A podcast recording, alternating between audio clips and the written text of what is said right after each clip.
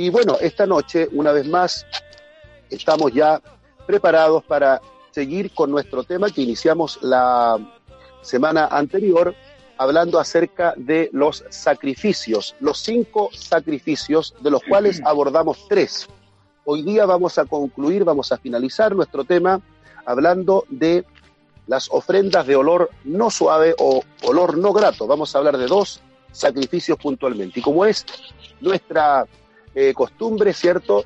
Y yo quisiera, ¿cierto?, em, comenzar este importante tema abordando, Salvador, un versículo que me parece muy relevante, eh, donde el apóstol Pedro nos ha escrito y nos ha dejado una cita que es bastante clarificadora y que tiene muchísimo contenido y que se relaciona directamente con lo que vamos a hablar en esta noche. Me refiero a Primera de Pedro 2.24, que dice de la siguiente manera, en el glorioso y único nombre de Jesús, dice el texto, quien llevó el mismo, refiriéndose a Jesús, llevó el mismo nuestros pecados en su cuerpo sobre el madero, para que nosotros, estando muertos a los pecados, vivamos a la justicia y por cuya herida fuisteis sanados. Tremendo versículo del apóstol Pedro, en el cual se nos habla de el sacrificio de nuestro Señor Jesucristo. Y es por eso, Salvador, que estamos hablando de los sacrificios del Antiguo Testamento, porque, como bien lo dijimos la semana pasada, todos estos sacrificios apuntaban a la cruz, apuntaban al sacrificio del Calvario, apuntaban a los sufrimientos del Mesías y a la vida también que él llevó, a una vida santa, a una vida entregada en holocausto a Dios. La semana anterior, Salvador, estuvimos hablando de la importancia del sacerdocio, estuvimos hablando del sacrificio del holocausto, del sacrificio u ofrenda del vegetal o del cereal, y de la ofrenda de paz. Estos tres sacrificios que vimos la semana anterior, como bien lo señalamos, nos apuntan a la cruz de nuestro Señor Jesucristo. ¿Cuál de estos tres, Salvador, te llamó más la atención, te cautivó, podríamos decir, de una manera más, eh, digamos, eh, de una manera más profunda? ¿Qué me podrías decir? Bueno, sin duda creo de que la primera tiene una importancia tremenda para el pueblo como adorador eh, respecto de, que no había motivo para que nadie llevara una ofrenda delante de Dios. Y como también nos explicaba usted acerca de que los que tenían más bienes llevaban un becerro, los que una condición un poco más humilde, un cordero, y aún los más humildes, aunque fuera un ave. Y esto eh, mide también eh, la gracia de Dios con nosotros los pecadores, de que Dios muchas veces no mira la cantidad, sino eh, la calidad, cómo se ofrenda a Dios. Así que esa, me quedo con esa ofrenda, la ofrenda del holocausto, eh, en mi opinión, mi oído. Qué bueno. Fíjate una cosa, Salvador, de que el holocausto es una ofrenda que se quema completamente en el, en el altar, completamente. Es decir, nada quedaba para los sacerdotes que generalmente ellos acostumbraban a comer de los sacrificios que llegaban al altar. Pero en este caso particular, la ofrenda de holocausto era algo que se quemaba total y completamente para, la, para, la, para el Señor. Entonces aquí yo quiero tocar un tema que, digamos, nos permite complementar, ¿cierto? Eh, antes de entrar a, los dos sacrificios finales, nos permitiría complementar eventualmente lo que hablamos la semana pasada. ¿Recuerdas el caso cuando a nuestro padre de la fe, a Abraham, Abraham el hebreo, Dios le pide la prueba, la prueba más grande de su vida? ¿Te acuerdas de esa prueba, Salvador? Sí, sin duda, la, prueba máxima que puede pedirle Dios a un, a un padre. Exacto. Claro, entonces, en esa ocasión, Dios le dice a Abraham, Abraham, ofréceme a tu hijo Isaac en holocausto. Entonces, aquí nosotros, ya que conocemos el tema del holocausto, podemos sacar algunas conclusiones. En primer lugar, la ofrenda de holocausto dijimos que era una ofrenda voluntaria. Era una ofrenda que se quemaba totalmente. Y si tú tomas esos dos elementos, Dios le está pidiendo prácticamente todo a Abraham, a su hijo, y, lo está, y le está diciendo, ofrécemelo de forma voluntaria y de forma total, sin reservas. Entonces, Abraham era un hombre que tenía muchísimas promesas, que Dios haría de él y de su descendencia una gran nación, pero antes de bendecirlo con esa gran descendencia, Dios le pone una prueba. Y esa prueba es que él sea capaz de entregar a Dios todo, todo. Su hijo representaba sus alegrías, sus sueños. Representaba tanto para este hombre anciano, pero Dios le dice, ofrécemelo en holocausto. Entonces aquí yo quiero hacer una reflexión, mi querido hermano Salvador, y al mismo tiempo luego darte la palabra para escuchar también tu, opinión. Eh, muchas veces nosotros queremos las bendiciones del Señor, pero no le rendimos nuestra vida en holocausto a Dios. Siempre a lo mejor regateamos nuestro tiempo y a lo mejor lo que nos sobra de nuestro tiempo, de nuestra adoración, si me alcanza el tiempo es para Dios. Entonces tenemos acá un ejemplo precioso de un hombre que está a punto de recibir una bendición formidable como es una descendencia tan grande como la arena de la mar, pero antes de recibir esa bendición, Dios prueba su fe y le solicita a él una entrega total a través del sacrificio de holocausto. Entonces mi reflexión y mi tesis es que muchas veces nosotros queremos que Dios se glorifique en nuestra vida y que nos otorgue innumerables bendiciones. Pero nosotros, nosotros estamos dispuestos realmente a rendirle nuestra vida en holocausto a Dios. ¿Qué opinas, Salvador? Yo creo de que en la medida que el hombre sea aprobado por Dios y en la medida que el hombre aprenda a través de estas pruebas a conocerse a sí mismo, será el camino para que Dios pueda abrir también las puertas del cielo para darle las bendiciones, ya sea materiales o espirituales. Entonces lo primero es la prueba de Dios, cómo Dios nos prueba. Y la verdad que esta es una prueba culmine la que nos habla aquí el libro de Génesis respecto de Abraham, nuestro padre, porque es tremenda esta prueba. Pero así como fue tremenda y tremenda también la obediencia en fe a Dios, así también fue tremenda la bendición que Dios derramó sobre nuestro padre Abraham, que fue declarado después padre de multitudes. Aún Dios le cambió el nombre, padre de multitudes. Y según lo que nos dicen los evangelios, nosotros también por medio de la fe alcanzamos la gracia y la misericordia de Dios de ser declarados por la fe hijos también de Abraham y merecedores por la gracia de Dios de aquella gran promesa que le hizo Dios a nuestro Padre en el principio. Amén. Amén.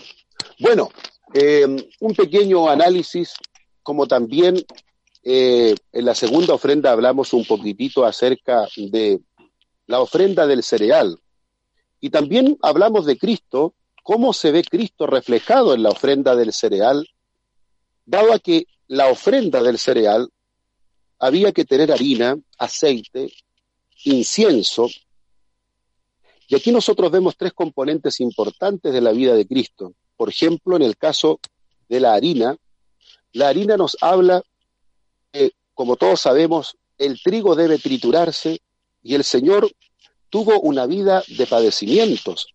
En el huerto de Getsemaní, no te olvides que Getsemaní significa prensa de olivo, él fue allí triturado, salió de él la mayor devoción, pero también tuvo una vida de incienso, es decir, de oración. Tuvo una vida de con la influencia del poder del Espíritu Santo y ahí estaba el aceite. Entonces, Si esto lo aplicamos a nuestra vida y queremos ser una ofrenda de olor grato a Dios, también debemos aprender que hemos de recibir a veces ciertas adversidades, sufrimientos que nos triturarán un poco, pero que de nosotros debe salir siempre alabanza y gratitud hacia el Señor. Nuestra vida debe tener aceite, que es el Espíritu Santo, los frutos del Espíritu o el fruto del Espíritu. Y por supuesto no puede faltar en nosotros la oración, el incienso, que suba como grato aroma ante la presencia del Señor. Amén, Salvador. Sin duda que sí, porque Dios siempre está a través de nuestro peregrinar, nos está pidiendo alabanzas. Y como nos muestran estas tres especies que componían la ofrenda de paz, perdón, la ofrenda vegetal, eh, me ha gustado también este, este proceso que surge el trigo, que de alguna manera eh, identifica primeramente a Cristo y también a nosotros, que debemos muchas veces ser molidos, pero en, medio de, este proceso eh, debe siempre permanecer la alabanza a nuestro Dios. Gloria al Señor. Amén. Fíjate, y la última ofrenda que vimos la semana anterior nos hablaba de la ofrenda de paz, que es una bendición, la paz. Imagínate cuando hay un conflicto familiar, un conflicto matrimonial, un conflicto entre un padre y un hijo, pero qué lindo es cuando se hace la paz, qué lindo es cuando se puede restablecer una relación que ha sido de alguna manera fracturada por equívocos, errores, ofensas, etcétera. Entonces, cuando se establece la paz entre dos personas, es un acontecimiento maravilloso. Cuanto más, eh, gracias a la muerte de Jesús, gracias al sacrificio de Jesús, se ha podido restablecer la relación, la comunión del hombre con Dios. Entonces, esta ofrenda nos habla de esa paz que ha sido resultado del sacrificio del Calvario.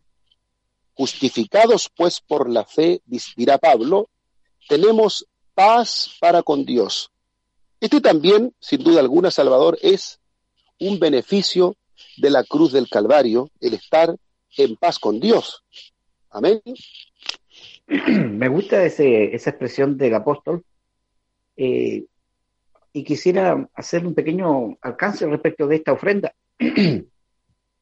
Como siempre en nuestra vida, vida, nuestro devenir diario, a veces hay conflictos que todos los seres humanos de alguna manera pasamos, pero qué importante es lograr la paz.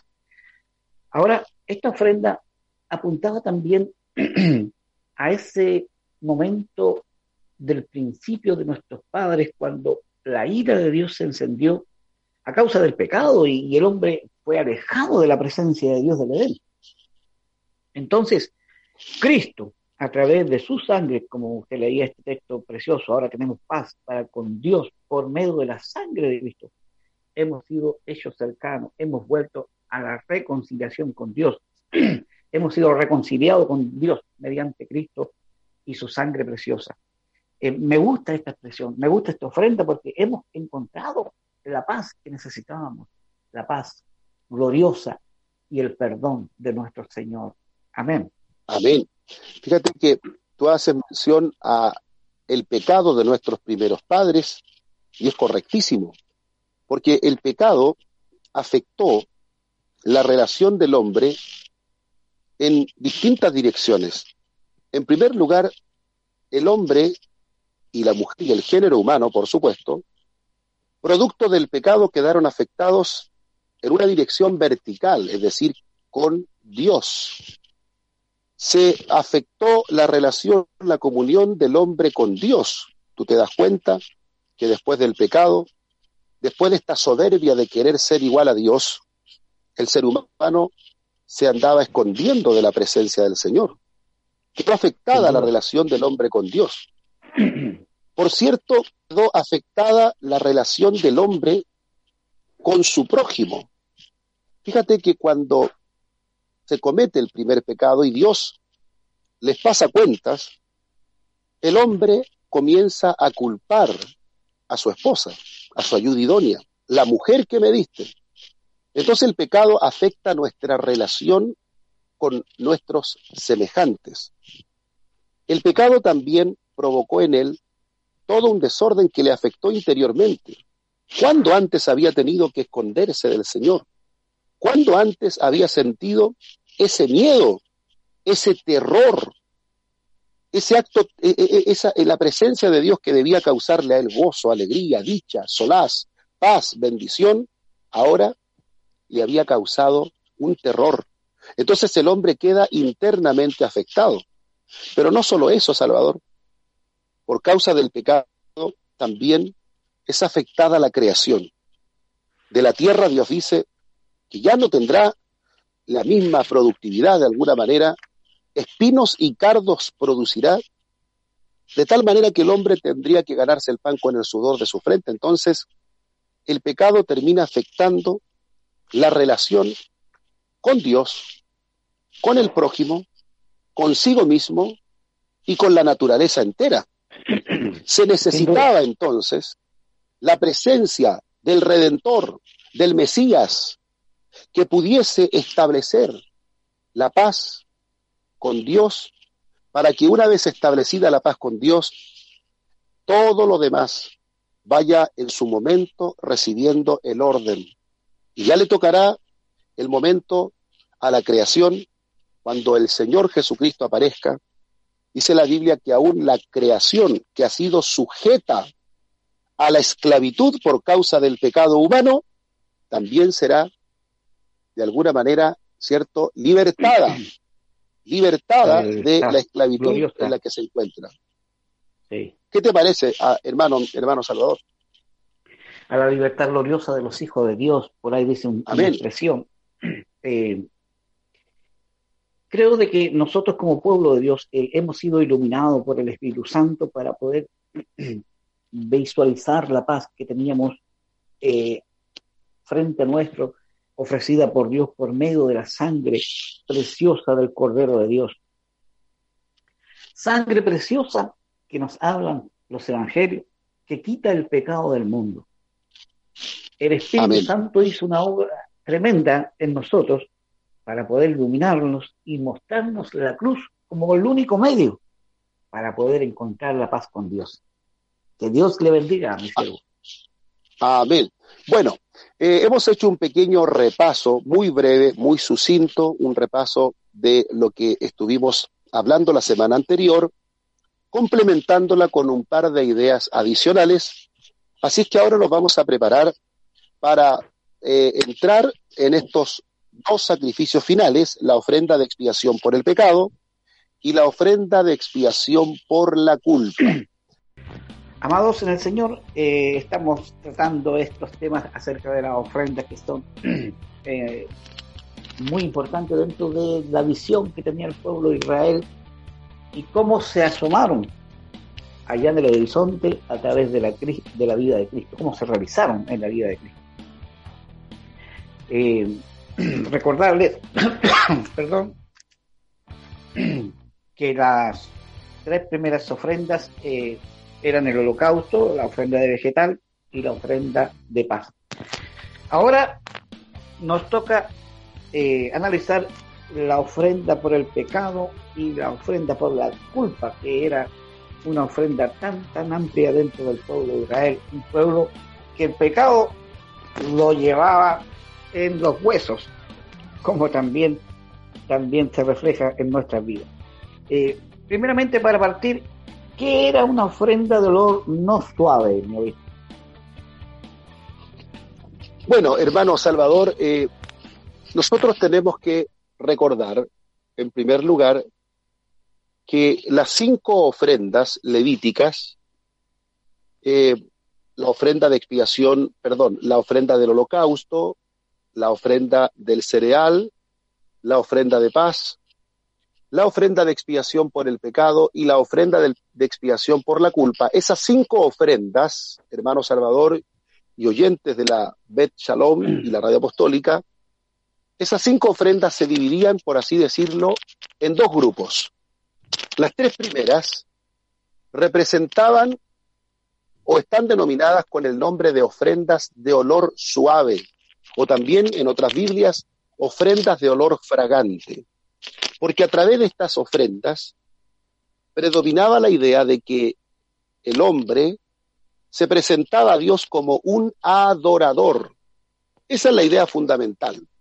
Son ofrendas de olor suave, por cuanto el ser humano, el oferente, se presenta a Dios como adorador. Luego nos quedan dos ofrendas, que son la ofrenda de expiación por el pecado y la ofrenda de expiación por la culpa. Estas ofrendas están con el nombre o agrupadas bajo el nombre de ofrendas de olor no suave o también de olor no fragante. ¿Por qué? Porque a través de estas ofrendas el oferente se presenta a Dios como un pecador. Esa es la diferencia.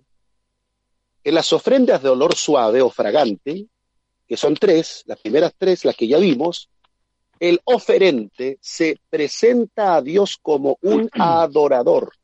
En cambio, en las ofrendas de olor no suave o no fragante, es a saber, la ofrenda de expiación por el pecado y por la culpa, el oferente se presenta a Dios como un pecador. Entonces, ¿Cuál era o qué era una ofrenda de olor no suave? La ofrenda de olor no suave es la ofrenda o de expiación por el pecado o por la culpa, en la cual el oferente se presenta a Dios reconociéndose a sí mismo como pecador y al mismo tiempo solicitándole a Dios su perdón.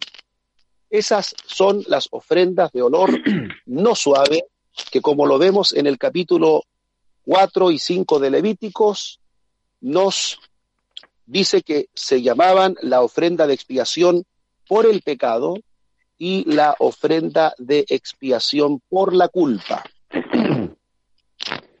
Eh, ¿En qué manera esta ofrenda, eh, si podría darnos un, avance, un desarrollo de este tipo de ofrenda, cómo se realizaban dentro del pueblo de Dios y de alguna manera, cómo nos mostraban o nos hablaban también de nuestro precioso Cristo.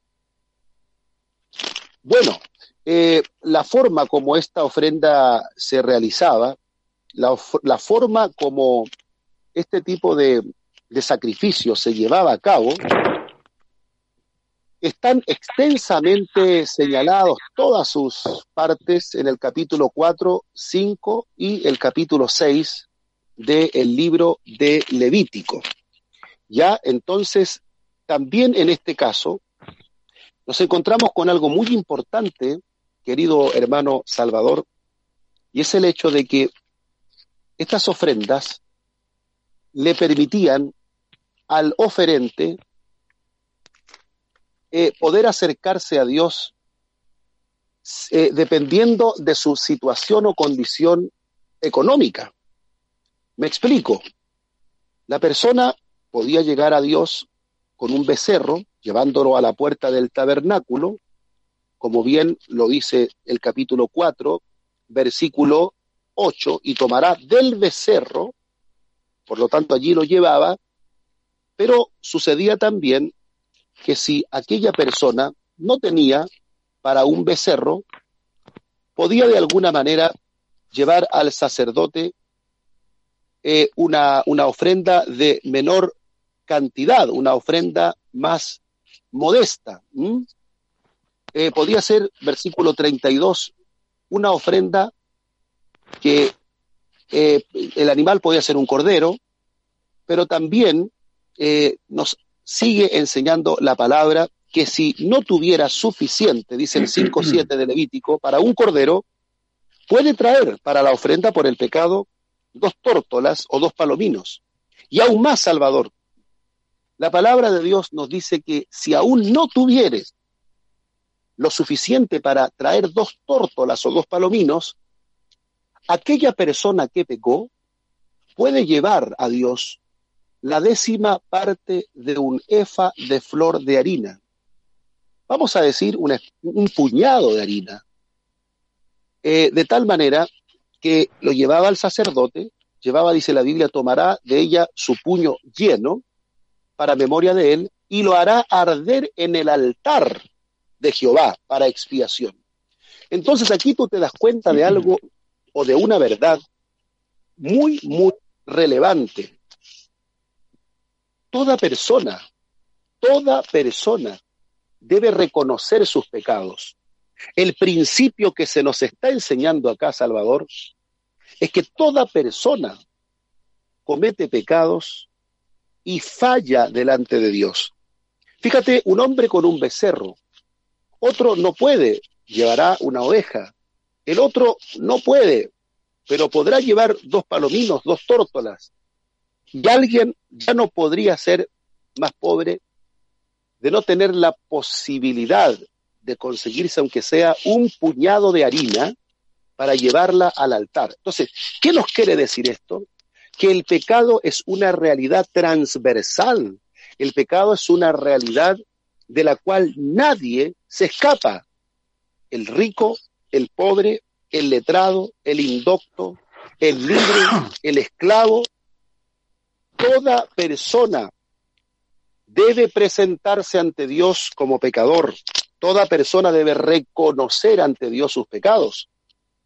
Y esto es lo que quiere decirnos entonces el texto bíblico cuando nos presenta al oferente en sus distintas categorías económicas, pero que aún así nadie, nadie queda excluido de reconocer, de tener el derecho, el deber, mejor dicho, el deber de reconocer a Dios su condición de pecado.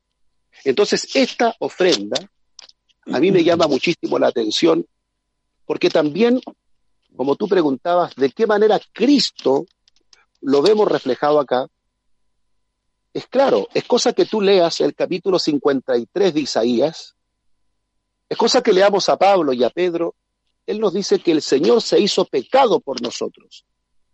Y así como eh, el tipo de ofrenda nos habla de la transversalidad, de la universalidad del pecado, así también el sacrificio de Cristo tiene esa universalidad, es decir, es para toda persona.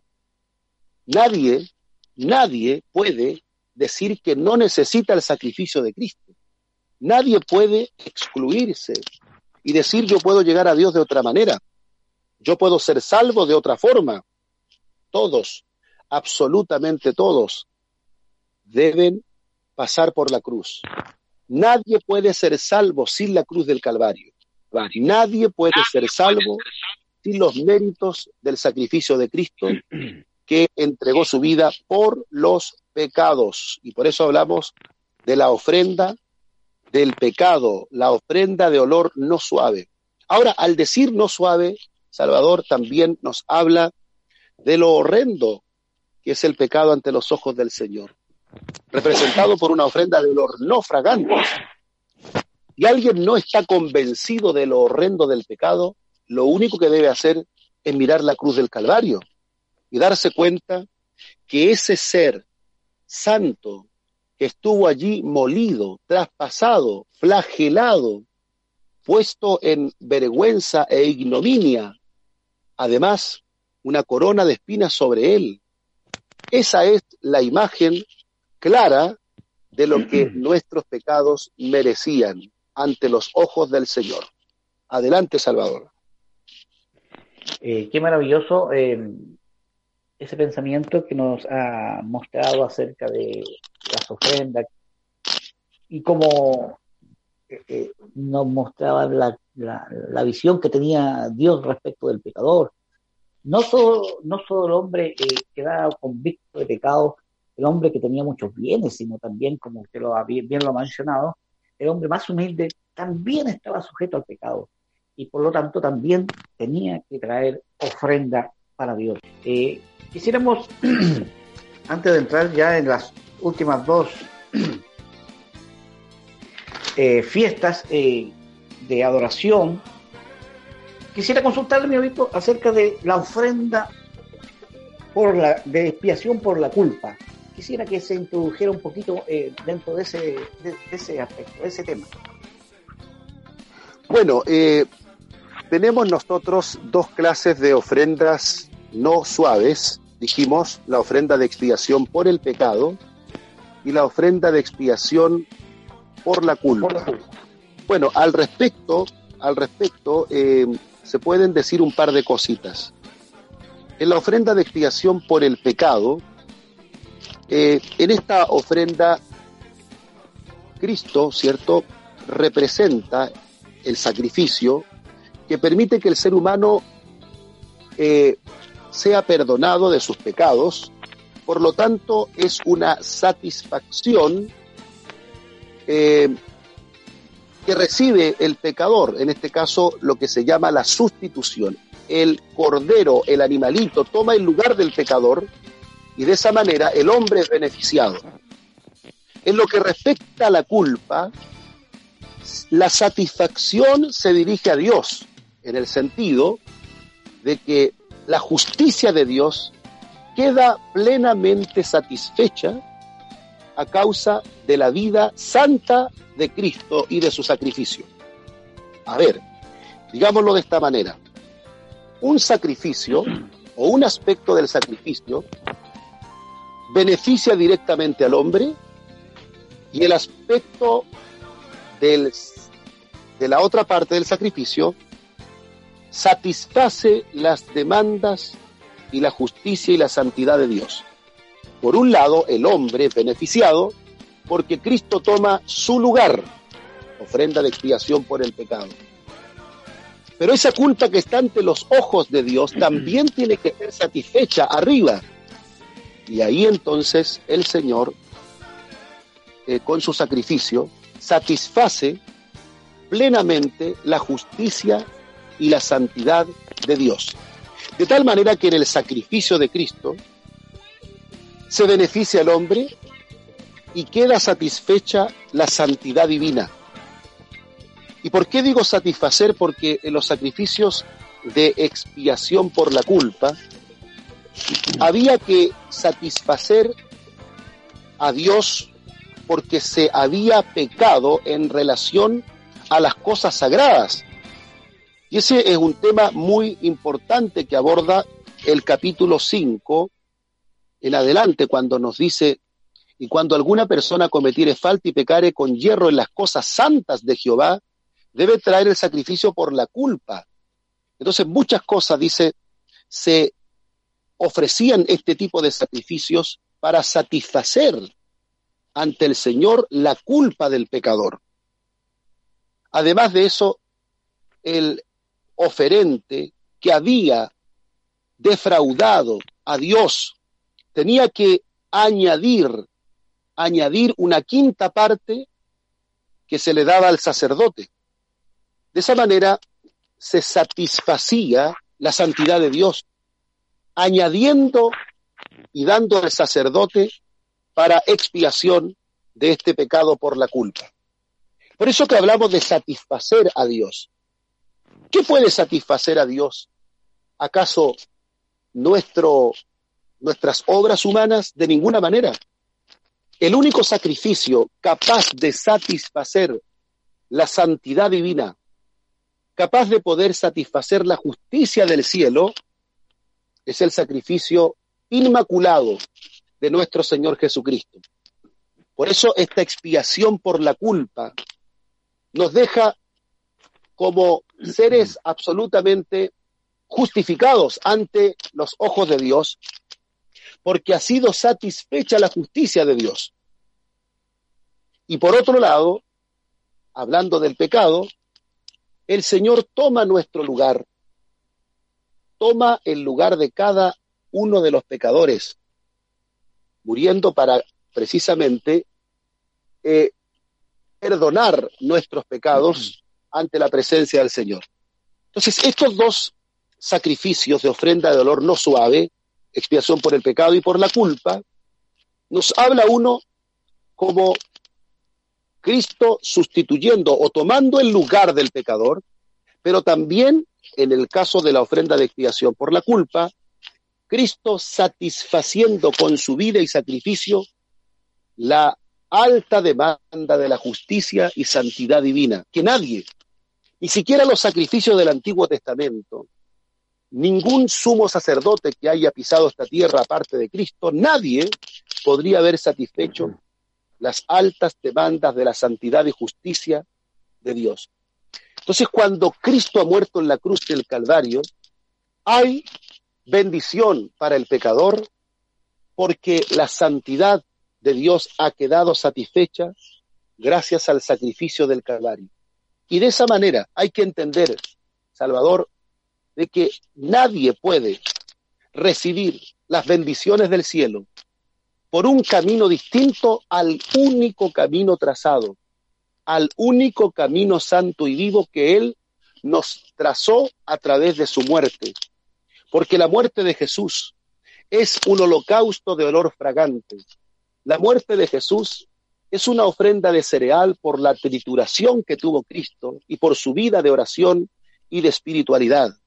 La muerte de Jesús se ha hecho para poder reconciliar al hombre con Dios y otorgarle la paz. La muerte de Jesús se ha hecho para que el, el hombre, para que Jesús tome el lugar del pecador, y la muerte de Jesús se ha hecho para que la justicia y la santidad de Dios queden plenamente satisfechas por ese sacrificio y esa vida santa e inmaculada. Qué hermoso qué hermoso aspecto nos ha dado a través de la obra propiciatoria de Cristo y cuántos beneficios tiene para nosotros los pecadores. Eh, la más tremenda, creo, es poder, como decía antes, perdón, poder encontrar la paz con Dios. Y Cristo fue el sustituto perfecto. Habían también eh, dos fiestas durante dentro del pueblo de Israel, que eran la fiesta del Cordero Pascual y la del Yom Kippur. ¿Qué tipo de ofrendas eran estas y, qué nos hablan de Cristo? ¿Qué nos muestran acerca de Cristo nuestro Señor? Bueno, justamente estos sacrificios, ya que estamos hablando de los sacrificios como ofrendas de olor suave y no suave, estos sacrificios también son importantísimos porque si miramos el primero, el Cordero Pascual, tenemos que irnos de inmediato a la condición de esclavitud en la que vivían los hebreos en Egipto. Ellos entraron a Egipto en los días de José, como tú bien lo sabes, y lo relata la historia del Génesis, y comenzaron a crecer en la tierra de Gosén, se multiplicaron, pero se levantó un nuevo faraón que no fue capaz de reconocer ni conocía los hechos que Dios había hecho con José, salvándole la vida a los mismos egipcios y a todos cuantos fueran a buscar alimento. Entonces le cambió la, la, condición de vida a los hebreos en Egipto y en lugar de vivir confortablemente comenzaron a sufrir la esclavitud. Y bueno, tú sabes que Dios levantó un libertador, a Moisés, y a través del gran poder del Señor se desbarataron y también se avergonzaron las, las deidades egipcias, entre las cuales se encontraba el mismo faraón como un ser, como un verdadero semidios. Pero la dureza de Faraón hizo que el Señor siguiese derramando sobre Egipto una plaga tras, otra, hasta que vino la plaga final, que fue la muerte de los primogénitos. Bueno, el Cordero Pascual fue la última de las instrucciones que Dios le dio al pueblo y, esta ofrenda precisamente tenía como finalidad liberar de la muerte a los primogénitos, que era la última plaga que vendría sobre Egipto, y también liberar al pueblo de Israel de la esclavitud egipcia. Y aquí nos damos cuenta de otra gran verdad. La bendición estaba para todos aquellos que creyeran a la palabra y que mataran al cordero, inmolaran al cordero y pudieran poner la sangre en los dinteles de sus puertas. Ahí estaba la bendición. Por supuesto que muy pocos la creyeron, es a saber, los hebreos y algunos que otros extranjeros. Pero gracias a la muerte de este Cordero Pascual, primero se le perdona la vida a los primogénitos. En ese sentido, la muerte de este cordero fue vida para los hebreos, pero la misma muerte de este cordero significó muerte para aquellos que no creyeron. Y también, por supuesto, liberación de la esclavitud egipcia. Entonces, la muerte del Cordero Pascual tiene una enorme cantidad de implicancias proféticas para hablar, cierto, del sacrificio de Cristo. Cuando Juan el Bautista vio que Jesús se, se, acercaba a él para ser bautizado, dio un grito, sin duda, de júbilo, de exclamación, que registró Juan el teólogo, Juan el escritor, Juan el evangelista en el capítulo 1.29 de su evangelio, diciendo, he aquí el Cordero de Dios que quita el pecado del mundo. Ahí tenemos entonces la clara mención al Cordero, al Cordero Pascual, al Cordero de la ofrenda del holocausto, al Cordero que se mataba para el perdón de los pecados, etc. Es el Cordero que quita el pecado del mundo, que nos liberta de la esclavitud del pecado y que nos proporciona la vida para, todos aquellos que creen en Él. Entonces el Cordero Pascual también tiene implicancias tremendas en, eh, en perspectiva, por supuesto, a la cruz del Calvario. Con respecto al Yom Kippur, que es el sacrificio del Día del Perdón, sucede algo similar. Aunque este sacrificio no es fundamentalmente para ser liberado de la esclavitud egipcia, sí cumple una función muy valiosa y es justamente el de expiar y perdonar el pecado del pueblo que había acumulado durante todo un año.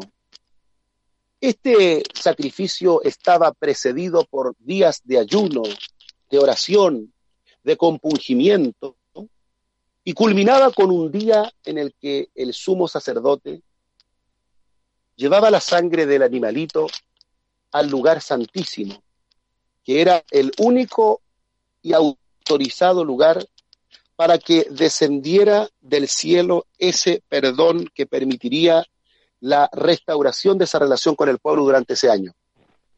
Entonces este sacrificio, por supuesto, que es un sacrificio que apunta proféticamente a la cruz del Calvario, toda vez que la muerte de Jesús termina expiando, borrando y restableciendo la relación del hombre con Dios.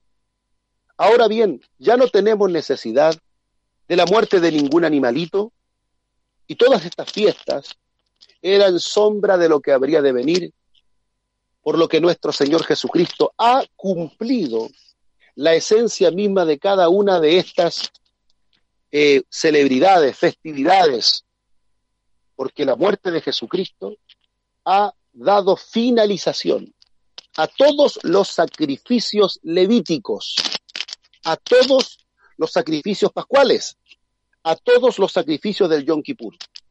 La muerte de Cristo ha venido a dar cumplimiento a todo lo que el sistema de sacrificios del Antiguo Testamento venía anunciando y profetizando.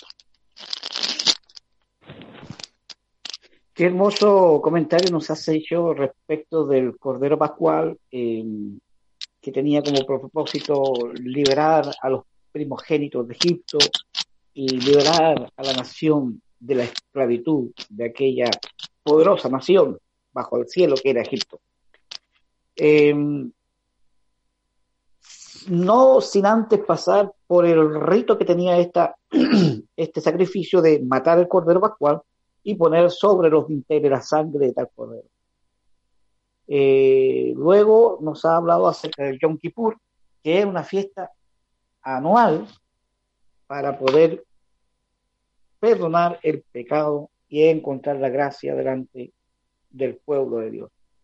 Bueno, eh, hemos llegado ya al final de nuestro programa, esperando que nuestra audición eh, haya gustado también de estos temas y de las explicaciones que con tanto detalle y luz de la palabra nos ha dado nuestro expositor y obispo en esta noche. De mi parte, que Dios les bendiga. Gracias a todos. Buenas noches. Muchas gracias, hermano Salvador. También darle las gracias a todos nuestros auditores que han estado compartiendo, escuchando Eh, cada uno de nosotros está desde su habitación, desde su casa, ¿cierto? Aprovechando la tecnología y la gentileza de nuestro hermano Patricio Ñancucheo, que ha dispuesto los controles de la Bet Shalom para poder llegar a sus hogares. Saludar también a mi hermano Isaías Ancamil, que desde Temuco se da el trabajo de grabar estos programas y subirlos a la página web de nuestra iglesia. Saludar, por cierto, a todos los hermanos que día tras día se esfuerzan por conocer un poco más las Sagradas Escrituras. El próximo eh, miércoles, si Dios lo permite, estaremos hablando de una parábola muy, muy importante y que tiene una diversidad de asuntos que vamos a tratar con nuestro hermano Salvador, como es la parábola del sembrador. Esta parábola la vamos a escudriñar, la vamos a desmenuzar para que podamos eh, extraerle toda su riqueza mediante la ayuda del Señor. Así es que vamos ahora a terminar con una oración para darle gracias al Todopoderoso por habernos permitido estudiar un momento la palabra y aprender un poco más de este santo libro. Eterno Dios, te damos gracias en esta noche por darnos este privilegio, honroso e inmerecido privilegio, de escudriñar las sagradas escrituras, de poder incursionar en tu voluntad, de conocer tu corazón. Señor, te damos gracias por este Santo Espíritu que ha inspirado cada letra, cada párrafo de este libro sagrado. Gracias porque hemos aprendido hoy día, una vez más, el valor, la trascendencia de ese sacrificio, que ha sido ofrenda de holocausto, del cereal, ofrenda de paz, ofrenda de expiación del pecado y ofrenda de expiación por la culpa. Ha sido nuestro Cordero Pascual que nos ha libertado del pecado y de la esclavitud y ha sido nuestro sacrificio del día del perdón que ha permitido la reconciliación con Dios. Padre, te damos gracias por todos los hermanos que han dispuesto su corazón para oír atentamente esta enseñanza y rogamos que tu palabra siempre traiga luz, dirección, alimento, bendición, nutrición para tu pueblo. Padre, te bendecimos y te damos todas las gracias, la honra y la alabanza en el nombre de Jesús. Amén y amén. amén. Buenas noches a todos, bendiciones.